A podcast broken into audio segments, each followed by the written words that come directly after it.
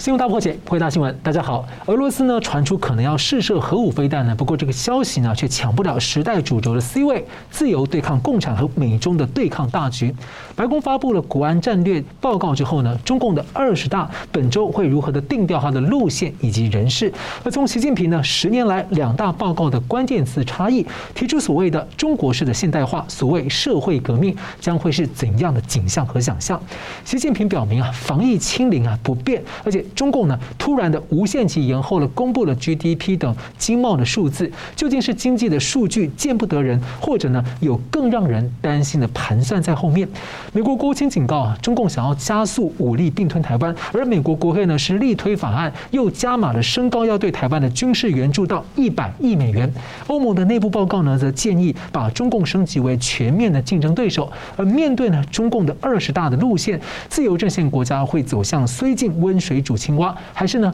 被警钟敲醒，企鹅行动。那么蓬佩奥是喊话中国人啊，其实美中关系呢比中共要古老的多得多，中共呢才是美中关系恶化的终极原因。而在二十大期间，中国人持续的退出共产党的组织，累计已经突破了四亿三百多万人，这被中共掩盖的如耳贯耳的一个沉默，将会如何的联动世局？我们介绍破解新闻来宾，资深政经评论家吴兆龙老师。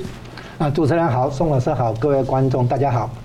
政治大学国际关系研究中心资深研究员宋国成老师，主持人好，呃，吴老师好，各位观众朋友大家好。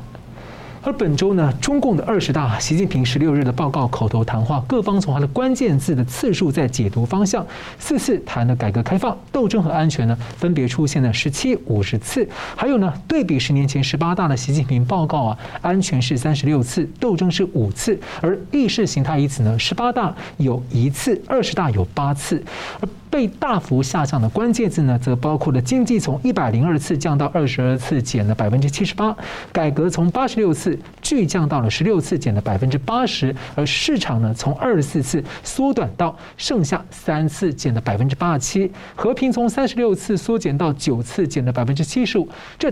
几十年来的中共的核心词汇，所谓的经济建设呢，这次是零次，一次都没有。因为请教宋老师怎么解读说，习近平这一次啊提出个词汇，让大家有点很好奇，有点毛骨悚然，就是什么叫做中国式的现代化？因为我们今天看到哈什么中国式的很多的中国化了，但现在中国式的现代化，再加上他还讲说要以党的自我革命引领社会革命，但什么是社会革命？其实并没有交代清楚，让人感到有些不安的伏笔在后面。您怎么看呢？呃，好的，习近平在这一次二十大的政治报告当中，里面啊，不止一次的，甚至是多次的提到了所谓中国式的一个现代化啊，呃，那么他特别强调，就是说中国式的现代化，它是由一个呃共产党领导，而且是一种专政的形式之下所实现的一个现代化啊。那么其实这个只能说它就是一种专政的现代化啊，而不是我们一般意义上所理解的。从历史长期发展过来的一个所谓的一个现代化啊，呃，所以说它这是一种什么样的？如果它能实现的话，它应该是一个最不民主的民主啊，因为它是一个没有民间的一种主动的一个参与、自主的参与，呃，也没有社会的一种自觉的创造，更没有个人言论自由的这样一种民主啊，这样的一种现代化。所以这样的一个现代化本身，它是一个共产党控制的，它恩赐的，它允许的啊。是他给予你的一样的一种现代化啊，不是我们一般所讲的一个公民社会蓬勃发展的、有个人的自主和创造性的这样的一个现代化啊。所以第一个呢，呃，这样的一个现代化本身，在我看来呢，它是一个很空洞的一个啊现代化，呃，完全与现在中国大陆实际发展的一个事实啊是不相吻合的啊。呃，你譬如说它这个清零的政策，你说它是一个现代化的清零吗？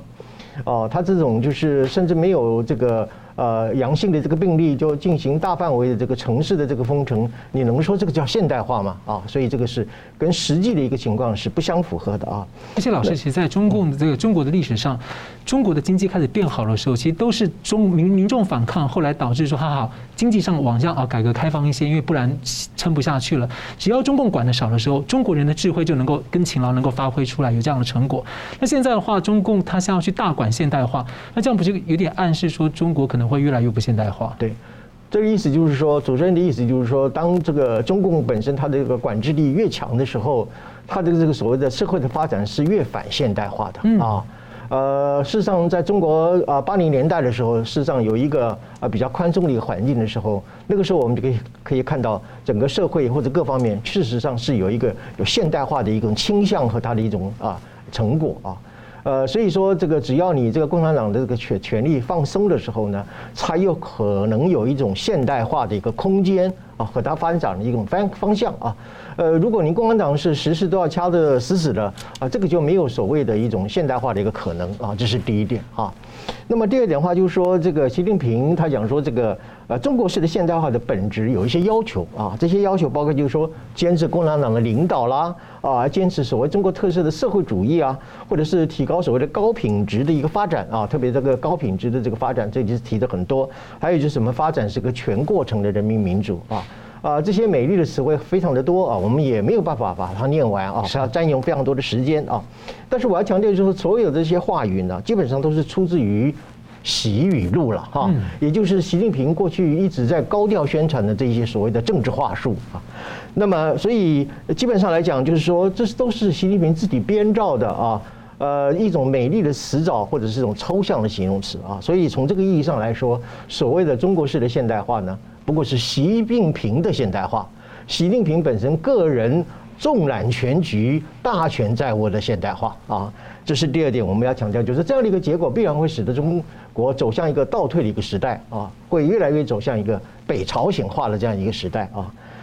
啊，那么这是第一点。那么第二点就是刚主任所谈到那个自我革命的那个问题啊啊，习近平说要用自我革命、党的自我革命啊来引领啊社会革命啊。那么这里头我要提出三点啊，第一个就是说，呃，习近平在三个地方提到了所谓自我革命，第一个就是在。所谓的确保党永远不变质，那么不变色、不变味这样的一个情况之下来讲，所谓的自我革命啊，所以在这个意义上来讲，呃，这样的一个自我革命既没有自我，也没有革命，为什么？它仅仅是一种纯粹的保党工具，嗯啊，也就是保江山、稳江山的这样的一种工具而已啊。所以第一个我们要强调说，这种自我革命本身呢，呃，只是一种怎么样，保证共产党的统治与领导啊不发臭、不发酸的样子。政治的一个防腐剂啊，这是第一点我要提出来啊。第二点的话，就是说在另外一个地方就提到，就是说，呃，所谓的自我革命呢，是从跟这个从严治党啊，还有所谓的党的建设的，在这样的一个关联性上面来谈所谓的自我革命啊。呃，所以这样的一种情况，同样的，它其实只是一种怎么样去管好党，怎么去治好党，它是一个党内的一个治党的问题，跟中国人民本身是不是能够过好的生活。是不是能够有一个好的一个未来的希望，一点关系都没有啊！所以这是第一点我要提到的啊。第三个地方就是说，呃呃，讲这个自我革命呢，是涉及到什么呢？涉及到就是说要跟这个共产主义的理想、信仰和实践等等相关联的哈。那么，那么其实这样的所谓的自我革命呢，跟我们一般说追求一个社会制度的公平啊啊，比如说减少贫富的差距啦啊，所得的这种啊趋近啊等等的。呃，去追求一种啊社会公平正义的这样一种社会革命，所谓的 social revolution，事实上是并没有关系的。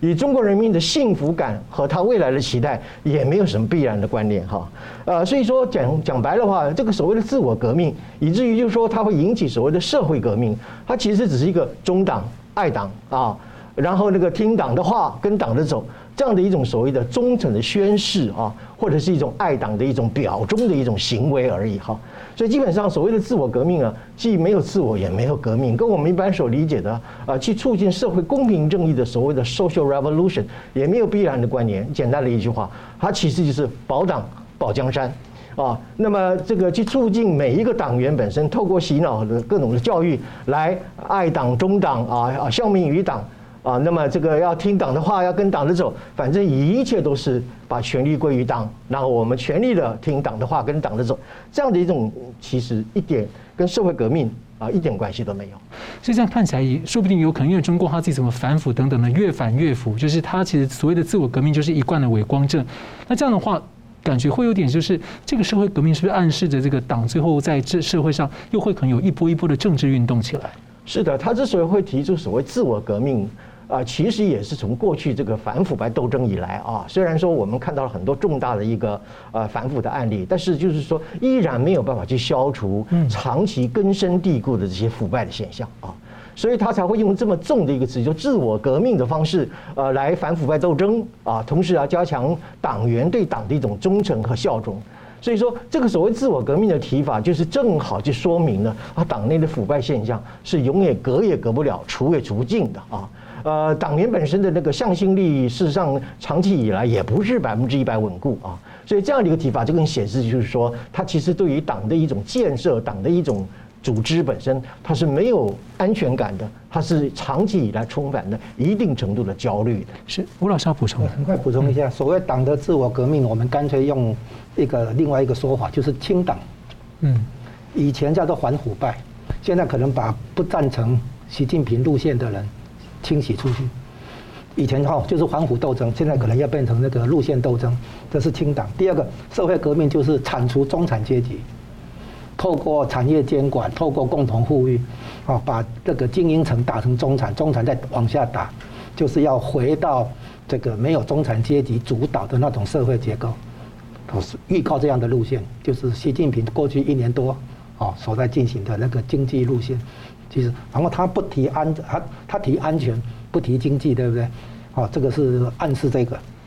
那我们就接着看到，刚刚那个吴老师有提到说，这个可能有意的让这个中共要消灭这个中产阶级。那确实，中产阶级在过去这些年有出现大量的这种返回贫穷的一个现象。我们看习近平的报告表明，他防疫清零，还有房地产的市场政策不变。而中共呢，在十月十七号就很罕见的宣布，要无限期的延后公布原定十八号要公布的第三季的 GDP 经济的成长率，还有呢贸易进出口的统计数据等等。所以我请教吴老师，你怎么看这个很极罕见的这？这种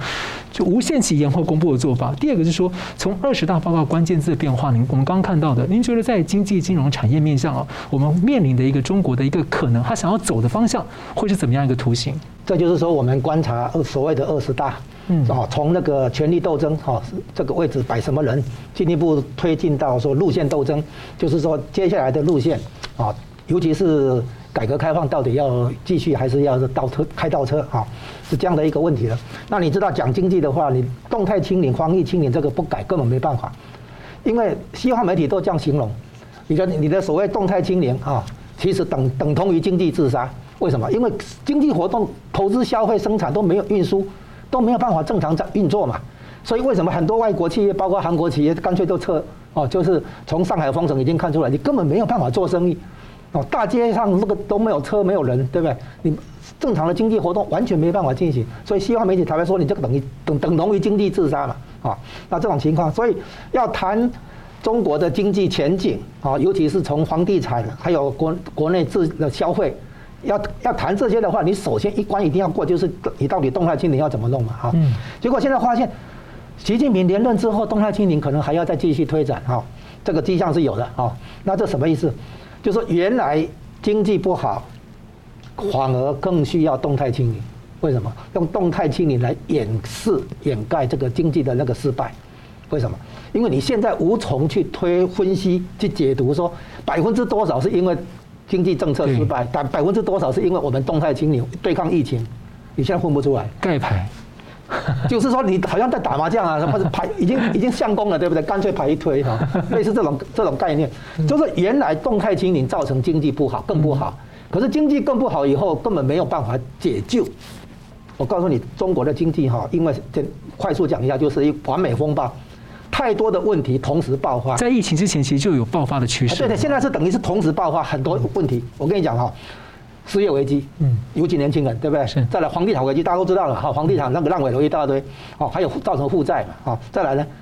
地方财政危机，因为那个土地转让收入不进不来了嘛，再来呢，银行危机，因为那个很多呆账嘛，对，再来呢，资金外流造成的外汇储备危机，这五个危机同时爆发，你怎么弄啊？我告诉你，你就算请个什么台湾的财经大那个大佬，还是什么这个哈佛大学博士来，没没办法，李克强上，我跟你讲，李克强上来也救不了。既然这样的话，那怎么办？动态清零，继续清零，把这个问题盖下去。好，这个现在我们现在看哈，中习近平的那个思维里面哈，他对改革开放有两个内容是有所质疑，甚至于唱反调。第一个，他等于在要希望减少对资本主义的依赖啊，就是说市场经济等同于在对资本主义依赖，把中国经济去跟美国经济挂钩，跟国际资本主义挂钩，中国融入全球化，对不对？然后中国的廉价劳动力、土地还有政策优惠等等，就跟国际上的需求、技术市场接轨嘛，哦，就是与国际接轨。所以他现在提的意意思其实是这样，他还没讲，我听他讲，依靠资本主义不叫社会主义，哦，他现在不是走社会主义道路吗？你社会主义怎么可以去挂钩资本主义，然后在那边洋洋自得？所以改革开放取得的成果，在习近平这种左派的眼中来讲是不可取的。他本来就想要消灭那个共产主义，就要消灭资本主义。所以，他第第一个就是依靠资本主义就不叫社会主义了。所以他要回到社会主义道路嘛，对不对？大家大家都知道了。第二个含义什么呢？他要减少对美国的依赖。依赖美国的那就不叫中国了嘛，对不对？你等于是中国，等于是美国的那个小弟附庸一样的嘛。哦，他怎么叫要大？他要追求大国崛起，追求中国梦，怎么可以去依靠美国？所以他现在要跟美国其实是主动脱钩。不，他的外汇非常大量都是来自美国。不管，就是说你依靠美国而取得的壮大、发展跟壮大，不是共产党自己的功劳了。但是他们的高官一直不断的讲说，跟美国说不能脱钩，不能脱钩，不能脱钩。所以你觉得他其实私底下默默的在脱钩？不是跟你讲了吗？对不对？就是说。我我可以从美国那边取得很多利益，改革开放就这样嘛，美国给你很多好处嘛，开放市场给你资本技术流入，对不对？哈，美国要把你改扶起来改变嘛，然后习近平的路线就是要回到正统的中国路线，社会主义路线，啊，就是中国是走社会主义道路嘛，啊，然后建立中共自己的那个制度嘛，叫做制度自信、道路自信嘛，他一直讲这个的意思就是其实隐含着跟资本主义拜拜，跟美国拜拜，我们的生存、发展、壮大是靠我们自己。哦，不要再跟别人挂钩，就是不吃美美国饭了，意思是这样子。这种民族主义情绪蛮强的。那这样子的结果呢？比比什么？比自主创新能力。如果你中国可以在技术创新上面自主推动的话，你可以发展你的商业、你的那个那个国防工业、军工产业都可以。所以最后比的是比自主创新能力。所以美国才会在晶片法案里面限制拿拿美国护照的人才为中国企业工作嘛。因为自自主创新能力的一个关键哈之一哈，不是唯一哈之一，就是人才的培养嘛。嗯，好，那接下来的话，这个会产生一个微妙的情况，就是跟台湾的微妙关系。嗯，因为现在破口，美国已经把破口封起来，现在的美国可中国可以透过台湾的企业去间接拿到西方的技术，所以它对台湾企业的科技业的不止半导体产业哦，对台湾的各各种科技业的挖角，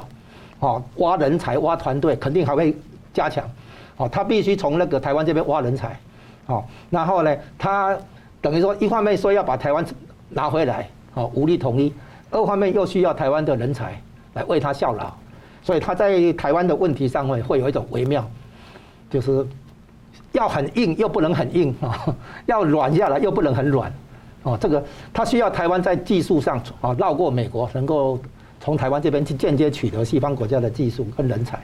好，所以我们现在看出来，综合来看哈，习近平的这一些做法，在经济金融产业方面的话，就是越来越走所谓的闭关闭关锁国，所谓的以中国自己的条件来站起来，成为大国。所以经济产业金融方面的话，都要降低对美国的依赖，降低对国际资本主义体系的依赖啊。然后在这样的情况下，其实我们就讲一个最后一个评论就好，整个习近平所领导的中共高度缺乏安全感。所以一直讲安全哈，高度缺乏信心，啊，他他其实内心很自卑，啊，所以呢，你看中共的那些高官的话，都是把资产移到海外，都是移到那个国外去，而不是放在国内自己。所以中共的那个从习近平以下来，啊，以前追求发展，现在是追求生存，就是刚才宋老师讲的保党、保江山、保政权，现在非常没有安全感，非常没有信心。你看看整个二十大的基调就是这样子，就像你像刚刚提到，从从关键字的变化已经看出这一点。是，然后但是你刚刚提到，就是说美国这个中共他想要想要这个所谓的自立啊，但是问题是，他的历史上他的第一次前面的很多的政治运动，搞很多的这个不大炼钢等等的，就是以失败作收。后来其实就是靠他好就稍微开放，然后让西方的这个资本主义国家跟台湾、香港去帮助他经济重建，还有他的科技整个大大力的输出，甚至他的国防都是西方帮他扶起来的。他这个时候他要把它切断，他这但是他的。他等于就是他认为他教育体制都还是很封闭的，跟对思想的言论的管制都还严很严格。您觉得他这样的尝试，他对他的制度跟自信，就真的有这么大的自信吗？我两点回应。嗯，你这个问题问得很好。第一点，他等于是回到民族主义的立场，经济民族主义，嗯，哦，产业民族主义，啊，我中国可以发展，可以壮大，OK，但是是要靠我自己的主导，而不是向美国挂钩，向国际资本主义体系去挂钩。在改革开放之下取得的繁荣，只是反过来证明社会主义不行。所以对习近平这这样的毛这个奉行毛泽东路线的人来讲，这是一个羞辱。嗯，我靠改革开放才取得成果，这对社会主义哦，对共共产党自己来讲是很大的羞辱。嗯，所以他要摆摆脱这个，是因为你可以改革开，不是你可以有发展有繁荣可以，但是要靠自己的条件，而不是靠别人的扶持，不能靠美国的扶持。他不是一直一直讲吗？美帝亡我之心不死，结果你还把整个经济、整个繁荣国家的命运，好像跟美国来挂钩，像美国这个什么称兄道弟，那不行，啊，那那第二点的话，他这样下去的话，很可能照你说的哈，会变成特大号的北韩，就叫做西朝鲜，嗯，就是有社会监控，保党保政权，即使经济会下滑，社会会变得比较贫穷，但但是呢，党跟政权还是可以保得住。是，感谢。我只是觉得这个逻辑上对不起来，因为呢，这个呃，共产主义这一套完全是跟中国传统的一些逻辑是完全相背离的，所以这个怎么会是经济民族主义？但是从他们的角度是这样哈。我们休息，等下回来看这个二十报二十大报告呢，这个暗示呢要加速了，可能吞并台湾啊。那究竟什么原因呢，让中共有那么大的自信？而中共声称这次讲的声称永不称霸，但是很快呢又在英国闹事，要如何解读呢？我们休息一下，马上回来。欢迎回到新闻大破解。中共的战狼呢放出去扩张啊，名满天下的时候呢，中共在二十大，习近平报告说，声称的要和平外交，永不称霸，永不扩张。而尽管呢这三句话呢是不太被主流媒体报道，看起来可能几乎也不会有人相信啊。不过呢，这也许能够帮国际了解啊，中共所谓的对台湾和平统一的和平是什么意思。而且隔天呢，中共在英国的领馆就示范了他们违反了外交的公约，把和平表达诉求哦张开了贴面中共。等横幅的香港人呢，抓进去使馆里面公然围殴。那有外媒记者呢，就用三句话总结了习近平两个多小时的报告演说。他说：第一句，习近平的地位凌驾于共产党，共产党的地位又在中国之上，而中共国呢，又要称霸于世界。那不知道读者是怎么想的？台湾呢，被认为是中共的企图称霸。共产啊，主宰世界最关键的第一张骨牌。而习近平的报告里面呢，这次涉及台湾大约六百字，是二零零二年以来呢相对最短的一次。他提到所谓有一句话叫“祖国完全统一一定要实现，也一定能实现”，现场鼓掌很久啊。那被认为是相当比较罕见的，后续会不会被写入党章？而《华尔街日报》呢，十八号独家的一个报道，一份中共常委的可能名单，提出李强会担任总理，而这些名字呢，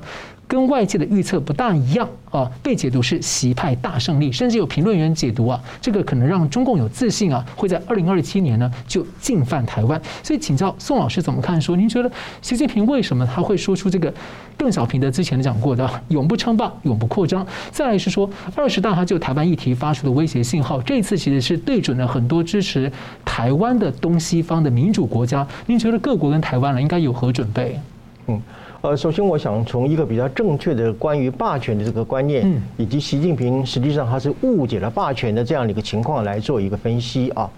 呃，首先我可以确定，就是习近平他是不理解或者是不懂什么叫做霸权，就是所谓的 hegemony 啊 hegemony 的这样的一个概念啊。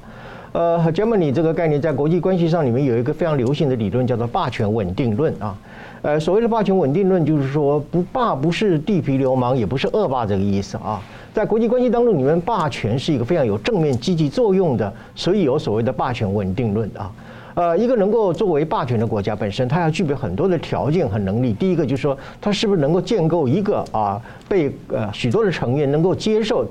并且是参与的这种国际的一个体系啊。啊，它在这个体系当中里面要提供一些免费的国际公共产品啊，啊，来促成啊成员本身的一些啊所所需要的一些啊利益啊。另外一个就是说，它有一个能力能维系这个霸权体系的稳定啊。啊，同时也能够有这个能力去啊仲裁国家之间的冲突。最后，如果有人要去破坏这个国际体系的话，那么这个霸权国家本身它是可以对这个破坏者进行惩罚，甚至干脆把它踢出于这样的国际体系。呃，所以霸权稳定或者是霸权本身，在国际政治上来讲，其实是一个很正面的一种名词啊，同时也是一个很现实上的一个啊国际政治上的一个表现啊。呃，可是呃，习近平说他永不称霸啊，呃，其实他其实不懂的就是说这个霸权啊的一个真实的含义啊。呃，我今天要问就是中国是不是有一个足够的能力可以建构一个让所有的成员都愿意参与的国际体系呢？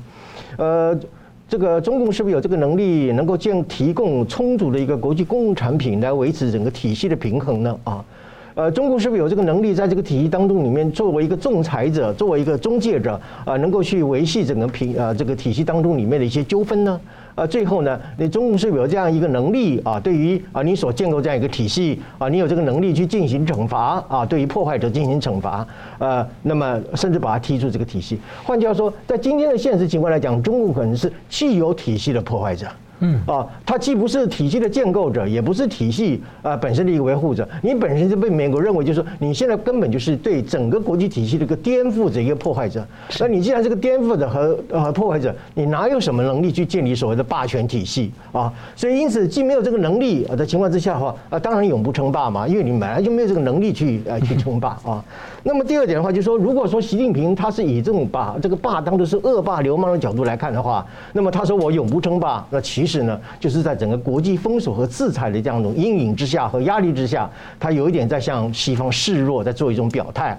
啊，我们中国永不称霸，就好像当年这个邓小平在联大发表演说的时候，就说如果中国称霸的话，啊，我们要把它打倒啊，全世界都要来打倒共产党一样啊，所以这有一点这么说，虽然说时空有点不同啊，基本上来讲呢，他就是要去消除中共呢。呃，国际社会对中共的戒心啊，降低国际社会那个。啊，对他的一种防范啊，呃，其实话说回来，也不会什么戒心和和防范。你这个所谓永不称霸这种说法呢，国际社会也不会相信啊。呃，因为这个你既然没有称霸的能力啊，然后你说永不称霸，就好像就是说我今天啊没有从呃我我我没有偷偷钱的能力啊，所以我不当小偷一样的啊，事实上是一个二律背反的一个情况啊。那么另外提到就是永不扩张啊，永不扩，这是一个欺人之言了啊。因为实际上从习近平掌权以来，无处不扩张啊，一带一路不就是扩张吗？啊，呃，那么亚投行不就是一种金融的投机或者是一种金融的扩张嘛？啊，呃，我们更具体的来讲，你说你现在要武力侵犯侵犯台湾啊，什么祖国的完全统一啊，一定要实现，一定要能实现，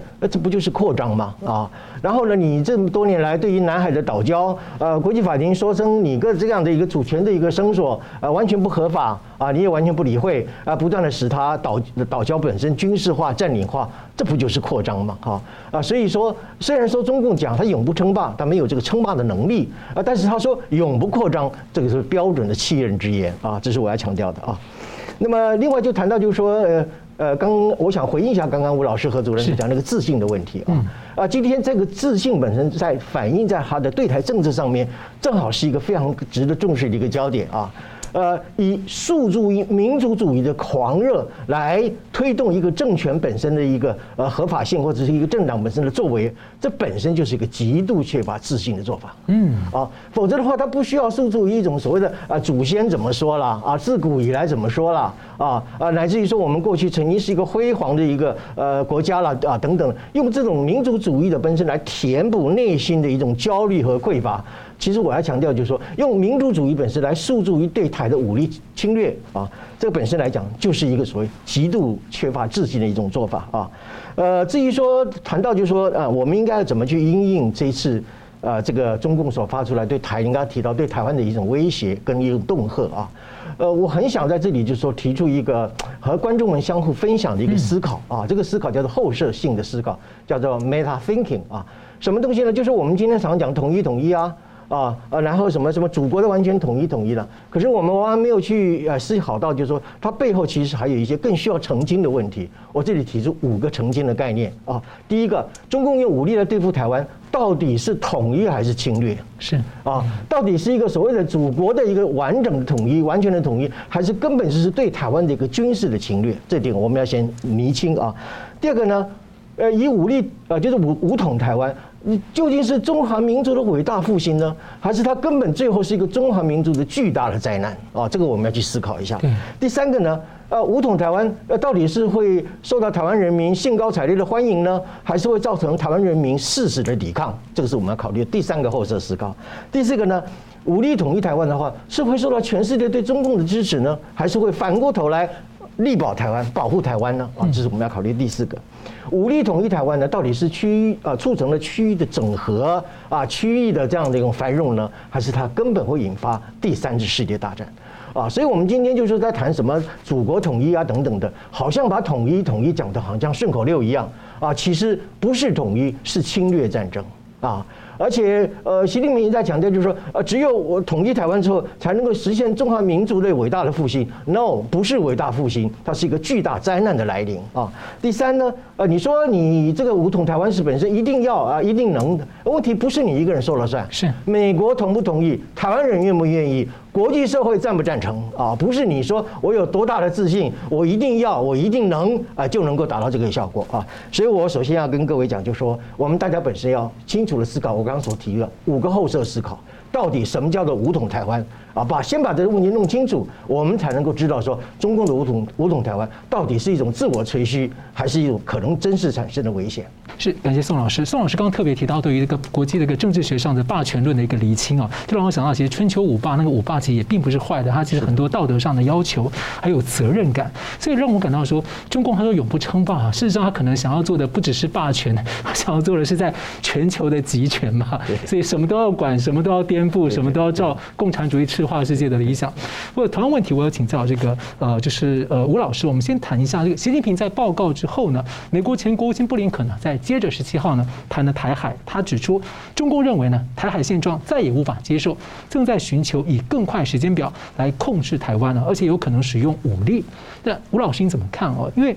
习近平第一个他说永不称霸、永不扩张，第二个就是说中共其实是三十多年来全球化最大的获利者，而中共的经济结构性的正在走下坡，又因为不公平啊、违规、不守承诺，被世界在经济上部分的切割了。而中共现在试图建建立经济的内外循环，这时候要冒险攻打台湾啊，或是进犯台湾，你怎么解读这样的一个他要承受这样的风险，还是对他来说就是反而是他在危机当中自救的一个稻草？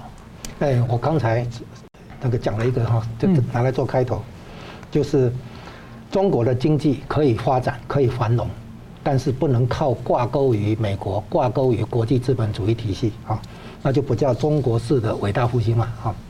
那所以要切割了哈，要走独立自主路线啊，这是习我现在进一步讲，习近平时代有三个重要元素，其实从头到尾都没有减少，三大元素，第一个它是求生存、求安全。以前改革开放的时候，追求发展跟繁荣，哦，以这个中国的经济的崛起，号称叫做大国崛起，啊，产生了那个高昂的情绪，啊，但是现在习近平的调调已经变成是求生存、求安全的第一点。你看他这一这个从二十大开始，啊，几乎都是这样的一个路线。第一点，第二点，民族主义狂热。你看他的很多论述里面，哈，就是强调中国的那个自走自己的路，对不对，哈？这个太多的这个论述，其实都是在民族主义这样的情绪的支撑下。这第二点，第三点呢，对外军事扩张跟战狼外交，啊，就对外的强硬啊，这个越本越来越越厉害。综合这三个因素得这三个元素得到什么概念？你知道吗？就是中国迟早，如果是习近平领导之下哈，中国迟早走上军国主义。哦，这个民族主义加军事扩张就。军国主义嘛，啊，那么在军国主义之下，对外的扩张侵略都是有正当性的。比如说南海，哎，自古以来就是我的；哎，台湾自古以来就是我的。我告诉你，下一步就琉球，琉球他也要拿回来，啊，当然他不，他会不会就跟俄国要外外兴安岭？我们不知道，东北那边或者西北，他们几十个台湾呢？啊，几十个台湾面积，他敢不敢那边弄？我不知道，但是呢，显然。对内的这个政权的需要，权力的巩固的需要啊，他求生存、求安全，再来呢民族主义狂热，利用民族主义情绪，再来的军事扩张跟战狼外交，所以综合起来的话，他的一句话形容他的那个整个路线发展就是走上军国主义，啊，是这样的情况。那在这种情况下的话，他说永不称霸、永不扩张，这个没有意义的，因为共产党讲的话本来就不值得讨论了啊，因为他讲的话没有没有信用啊，嗯，啊，他的对外的承诺协议。白纸黑字签的条约都对吧？时候到了就翻掉了嘛，啊，所以坦白讲不用去谈了。那如果真要谈的话，就照宋老师刚才提到的，已经分析的差不多了，嗯，好。那至于邓小平讲的那句话，如果中国称霸的话，你们大家联合起来把他打倒，那么我干嘛那么累呢？你你就不要称霸就好了，为什么还要你去？就是你不要抢人家东西就好了，为什么说我抢人家东西，你们可以把我抓去坐牢？干嘛这么累，对不对？好，那现在讲回来就是，至于军事军国主义的第一个行动，当然就是台湾嘛，嗯，那台湾的部分是这样，他目前没有能力。但是他这样做的话，有有两个观察，就是第一个，他是政治表态，他要对内交代，他要对党内交代，说你们支持我连任啊，我的回报就是我把台湾拿回来，所以他要在台湾议题上不断的讲硬话啊，算是对内的交代，我把它称为政治表态，这是第一个。啊，武力统一台湾也好，武力侵略台湾都都可以，反正就是在台湾问题上表现强硬啊，这是第一个政治表态。第二个呢，他怎么落实这一点呢？他就来一个打擦边球式的军事演习。像那个前阵子那个包围台湾的那个军事演习，表示我有在做，我不是出一张嘴，我有在做，啊，是这样子啊。如果到时候被美国、日本强烈反应的话，然后呢，解放军发发可能会解放解放军的高层可能会说，估计起来我们还现在还没有胜算，那习近平就可以跟党内说嘛，哦，不是我不做嘛。所以习近平在台湾问题上的所有讲话，他在党内的一个重点是做给党内看，然后他要讲一句话，我有在做事，啊。我不是没有在做事情啊，就主要是这样子。那如果他真打台湾呢？他如果真的要动手呢？我们要让他有一个概念：你打台湾等同于自杀，就是你不会有好结果。台湾一定要给他这种这个压心里头的压力，让他不不敢轻易。安倍晋三生前的演说就严厉的警告中共，这样的这个在经济上会遭遇很很严重。不是经济而已啊，经济不干他的事啊。嗯，要我们要他的人身安全。嗯，让他知道，你如果打台湾的话，你自己大概也。也会跟着完蛋啊！你会完蛋，就是就是你要是金正恩跟美国谈的时候，有一个重点嘛，就是要美国不要对他进行斩首行动，确保金家的那个安全嘛。一样，习近平也一样。习近平如果打台湾的话，哈，就我说他等同于自杀，也就是说哈，首战即终战没有错，是习近平的终战啊。不过党内的那么多内斗，搞不好利用这个机会，说不定会发生政变什么的，令人担心。所谓所谓狗急跳墙哈，转移压压力的话，我都打个比方嘛。你狗急要跳墙的话，你第一点，你要看看你个狗的大腿有没有肌肉拉伤嘛？啊，你如果肌肉拉伤的话，像你你提到了经济问题那么多，他怎么去烧钱？因为打仗是烧钱嘛，烧军烧那个军火嘛。你看俄罗斯现在可能飞弹不够用，半晶片不够用，对不对？好，然后第第二个的话，你打台湾的话，除了烧这个烧钱，你如果翻墙，假设你真的翻墙了。你狗急跳墙，假设给你跳成了，那墙外说不定人家这个网已经弄好了，你跳进去人家的网里面，对不对？就说这是个打台湾是个陷阱嘛，你你往往这里跳干什么？对不对？你完全可以把台湾吸收进来，哦，你可以利用美国利用台湾来壮大你中国自己，有为什么不干？你一定要跟人家那个那个好像那个凶狗一样这样一直吠，没有用嘛，哦，狗狗吠火车没有意义嘛。所以我说，习近平如果真的聪明的话，他是在他打台湾问题上面表现强硬姿态，然后在政治上收割这个利益，这是他的最佳策略。因为真的打的话，我告诉你，他绝对不会有好结果。哦，他个人身身家不是这不是中国经济而已啊，他现在的做法等于是把整个国家拖下水。他自己讲一句话：任何人追求个人利益的话，然后伤害民族的利益的话，这个是很要不得的哈，这他相当于是民族罪人一样。他一不小心的话，他会变成中华民族的罪人。哦，所以说打台湾的话，哈，很可能会变成像宋老师你形容的，就一场灾难嘛。啊，那美国人巴不得你这样干，日本人巴不得你这么干，印度人巴不得你这么干，甚至于俄国人也巴不得你这么干。你怎么可以去中了人家的圈套？对吧？成就别人的那个一那个期待，对不对？别人现在巴不得你自己翻车，那你这你还真的翻车吗？对不对？所以我说，习近平他他的时代真的很两两难，他三大元素，对不对？求生存、求安全、民族主义啊，然后呢？对外扩张强硬，然后合起来的话，他他他在走的是军国主义道路，把中国变成特大号的北韩。这样的话，他还他有他要忙的事情很多。然后他三不五时在台湾上面做文章，那美国也要提防，因为美国之前说乌俄国要打乌克兰，证明情报正确。现在美国认为习近平可能传说了是明年的六月到九月，他连任之后六月到九月可能要动手，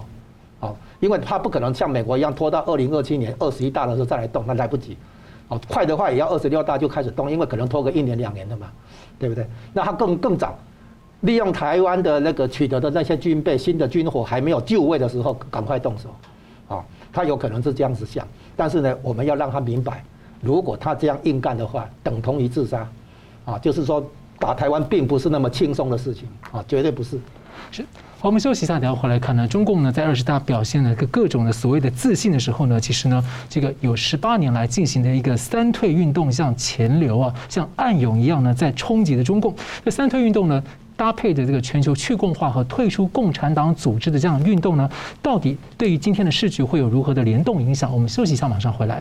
欢迎回到新闻大破解。中共二十大呢，十六日是第一天的报告，而在这一天呢，根据退党网站呢，这一天有四万两千多的中国人透过全党全球退党服务中心的各种管道退出了共产党、共青团或者少先队。这三退运动呢，累计已经有四亿三百四十六万中国人退出。那么。我们大家都知道呢，最近有一个关键字叫载舟啊，彭载舟，民意呢如水一样能够载舟覆舟啊，而中共严控舆论讯息，但是人心的觉醒啊，跟良心的觉醒，却也可能这样形成一个潜流跟暗涌，让中共是无法的彻底掌握。就像苏共跟东欧共产瓦解之前呢，大多发生过退党潮，而人们当时其实没有想到那那么快就变天了。所以我想请教，先请教宋老师，你怎么看啊？就三推运动这本身，它这样的一种非政治的良心运动，您觉得对中国、对世界或对台湾或对人类的启示啊，看怎么样层面？您觉得怎么看？好的，呃，我们就先从这个三个层面来看啊。嗯。呃，首先就中国大陆人民来讲呢，我觉得这个三退运动最大的意义呢。是给予中国人一个什么样启蒙和自我醒觉的一个再教育的过程啊？呃，我们都知道，就是说这个呃这样的一个运动呢，呃是应该让大陆人民、中国人民去了解什么叫做中共的本质啊。呃，我要在这里讲什么叫中国的本质呢？三个，一个就是说，现在中国大陆这个整个所谓的改革开放啊，已经是终结在习近平的手上了啊。那么要得到一种啊一种自我的启蒙和自我的一种啊觉醒啊啊，这是我觉得是中国人啊从自由啊走向自由一种良心醒觉的一个最后的一次机会啊，呃，所以说什么叫良心自觉呢？我一直很喜欢提前中共党校的那个蔡霞啊教授啊，就是说对于中国共产党本身是否脱离中共这样的一个严肃的议题上面来讲。不只是中国人脱离中共啊，包括中共党员本身也要一种某种醒觉。什么样的醒觉呢？就好像蔡霞教授，他是一个体体制里面的既得利益者，嗯，但他愿意放弃这样的一种既得利益，重新回到人类的良知和人类的一个啊对于真善美的一个要求的这样的立场上，这个就是叫做醒觉啊。呃，所以就说今天我们不仅要诉诸于中国人民的醒觉，同时我们要诉诸于中国共产党党员的一个醒觉啊。那么对于台湾来讲的话，我觉得是就今天呢，啊，在台湾依然持着一种执迷不悟的一种亲共啊、媚共的这样的一种思想的人，是一个最好的一种警惕啊。你们的中国情节早已过时，你们理想中的所谓那个中国本身呢，啊，是一个已经和现在的中共统治之下的中国是完全是一个不一啊不一啊不是一回事啊。所以这一点对台湾来讲是一个很大的一个警惕的作用啊。对全世界来讲呢，我觉得它意义更为的重大，因为脱离中共、告别中共啊，这不是光是中国人的事情，啊，它涉及涉及到整个世界的一个普世价值的一个问题啊。所以，因此，这个三退运动一个最好的一个成果跟意义就在于告诉世世界上的人，中共并不等于中国人呐啊！有许多在中共统治下的中国人，他还是决心要与呃呃共产党呃永永久告别啊！就意味着说，我虽然做一个中国人，但是我不愿意做一个在中共统治底下的啊呃几一颗一颗的韭菜，我宁可要作为一个越冷越开花的梅花啊！这是一个告诉全世界一个呃最好的一个。啊，一个说法啊，所以今天我觉得三退运动本身已经得到了四亿多个人的这样一个，我认为是一个非常重大的成果啊。呃，这样的成果，我认为会将来会更往前的去发展啊。我最重要的认为就是说，它的意义就是说，中国人民的自我醒觉，从中共的本质当中里面获得自我的解放。对台湾人来讲呢，是给这些舔共亲共的人一种当头的棒喝。你们只是对于中共的一种不切实际的幻想。而不是符合当前中共统治下的现实。最后，对全世界来讲，这是告诉全世界人：中国人本身爱好和平的、善良的、勤劳的中国人本身，并不是中共的一部分。中共的这样的一种统治的本质，也不是啊，中不能把它挂在中国人的头上啊。所以，中共跟中国人本身，在全世界来讲的话，要把它做一个区分：中共不等于中国。中共不等于中国人。是我记得老师之前写过一系列的这个告别中共的一个的文章，在分析各种的这个中共诡辩啊。我们接着请教吴老师啊，那在可以看得到，就是这些年来全球供应链的重组核心因素之一，被看到就是去共化啊、去中共化或者去红色供应链的问题。所以您怎么看？说像中国人三退啊，还有世界对这个呃中共的认识，它的本质越来越清楚，这样的程度的变化，在可能经济产业相关的面向可能会出现的一些连带的效应是什么？所谓的三退啊，表示很多中国人现在对共产党已经失去信心，也失去信任哈。那这样的那个民心思变了，那共产党呢，或者中共在习近平的领导下，可能还有一点最后机会，就看他们能不能觉醒，能不能改弦更张，能不能转换路线。你现在要看到的是全球供应链重组之下，啊，所谓的制造业撤出中国，那中国要如何追求自主的一个发展？啊，第一个你要培养技术人才，那第二个呢，你要有经济的商业的这种人才，就是不要只是技术啊，你要懂得把技术开看出它的商业应用啊，这两种。所以我们常讲创新有两个，一个是技术创新，一个是商业模式创新啊，这两个。再来呢，很一个具体操作的重点来了，就是要你要懂得利用民进国退，而不是习近平讲的国进民退。你要懂得利用民进国退来增加财政收入，来创造外汇，啊，来提升本国的就业就就业机会。你知道大部分的就业机会都不是国营事业的嘛，是民营事业嘛，啊，所以呢，你要懂得去培养民民营企业，啊，然后在这个之下，在这个大方向之下，有两点可以来强调。第一个呢，你要有改革开放，有发展，有繁荣，但是又不是依靠美国得来的，这才叫自主发展嘛。你既然强调中中国要自主发展，对不对？啊，那你要懂得去这个继续搞你的改革开放，啊，但是这个改革开放不是靠美国来的，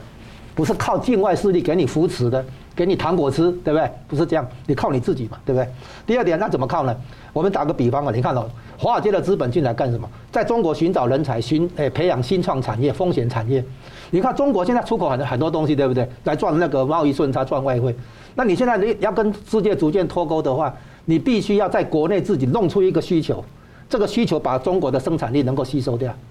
能能够有就业机会，对不对？然后呢，各种财政收入能够进来。你现在生产的东西的话，你卖国外，对不对？卖不好卖，不好不方便卖。你可以卖国内自己，但是要培养出一块新的经济土地一样嘛，培养出一一个一块新的经济领域，这个领域的扮演国外需求的角色。你现在的出口能够赚让你赚贸易顺，它就是有国外需求。来取代国内需求，国内需求没有到那么多，但是有国外需求。那中国的资源哦，人这个劳动力、土地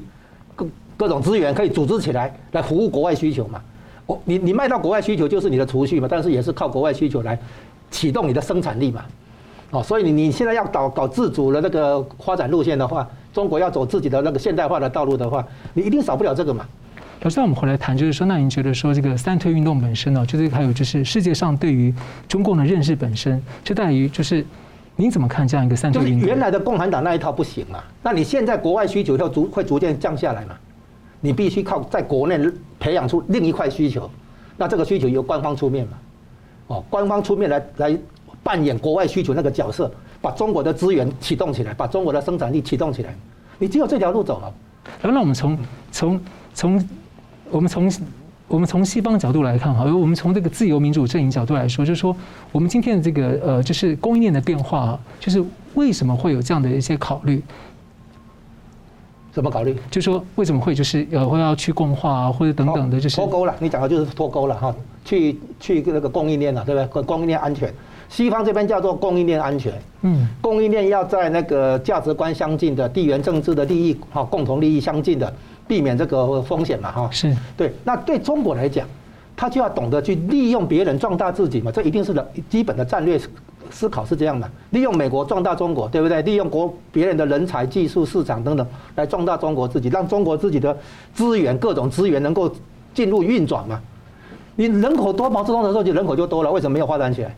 对吧？你你有很多条件，你本来中国就有很多条件嘛，但是你为什么没有办法发展起来？就是一个经济模式的思考的问题嘛。好了，我们节目最后请两位各来宾呢各用一分钟来总结今天的讨论啊。先请呃宋老师好。好的。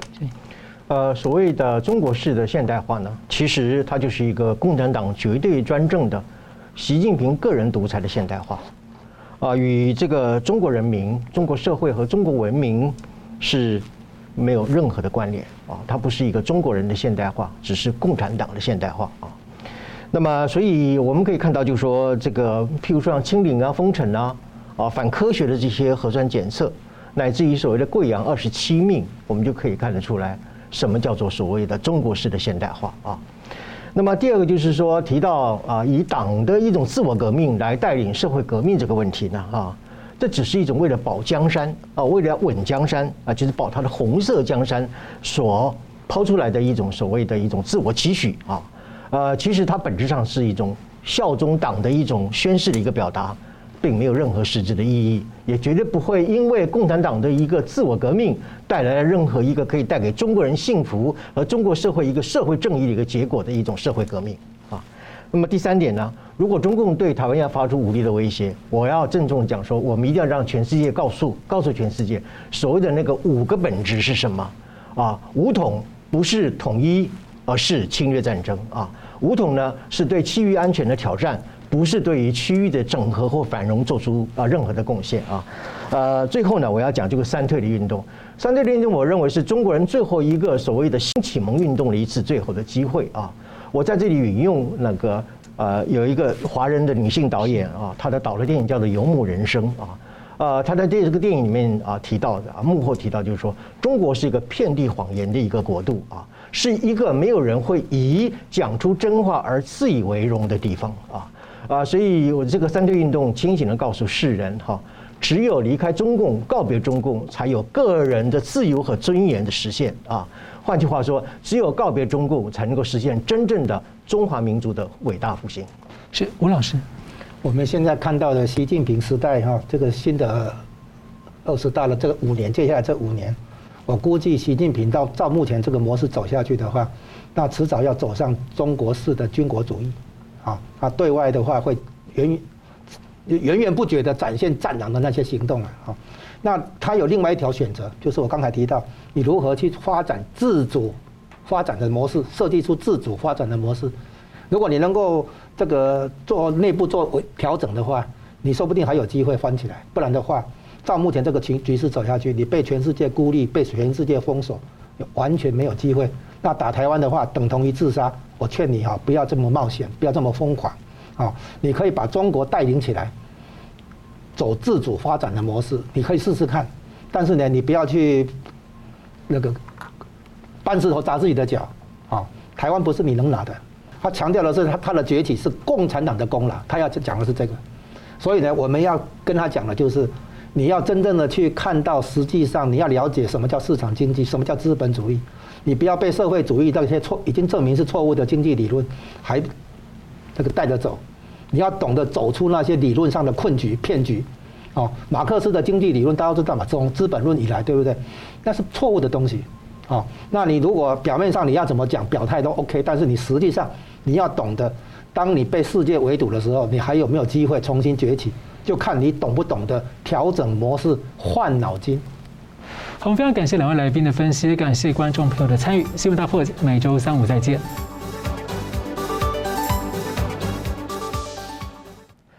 如果您喜欢我们的节目呢，请留言、按赞、订阅、分享，并开启小铃铛。那么，感谢各位呢长期对我们的支持。新闻大破解团队呢将持续为您制作更优质的节目。